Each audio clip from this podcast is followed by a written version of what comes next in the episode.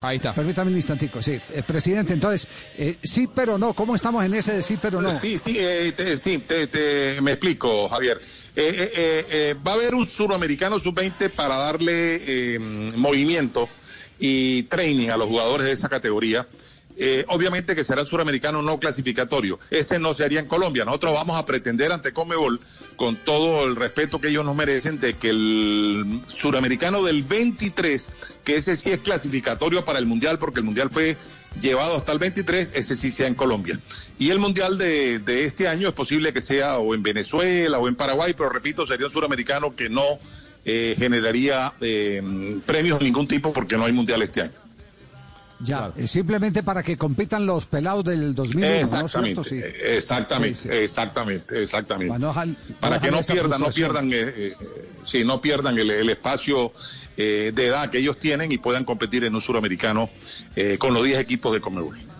Sí, sí, sí hay eh, una frase manida en las entrevistas, esta sí es la última. Pre- Doctor Yesurún, Copa América, ¿cómo está la Copa América? Copa América eh, sigue firme con público, sin público, ¿cómo está el asunto?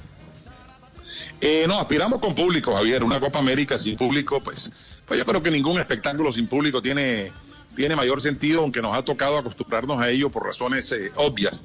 Pero la idea que existe es que ya con el tema de las vacunas, la proliferación de, de la vacunación en cada eh, uno de los países participantes, en, el mismo Colombia, es posible que tengamos ya eh, eh, un escenario apto para poder hacer la Copa América en el mes de junio. En este momento la decisión de Comebol es hacerla con público, es, es la aspiración, no decisión. Digamos, la aspiración de todos es hacerla y con público. Esperemos a ver el tiempo y todo esto que ha generado pues la pandemia, qué nos genera y qué finalmente hace tomar una decisión final. This is the story of the one. As a maintenance engineer, he hears things differently.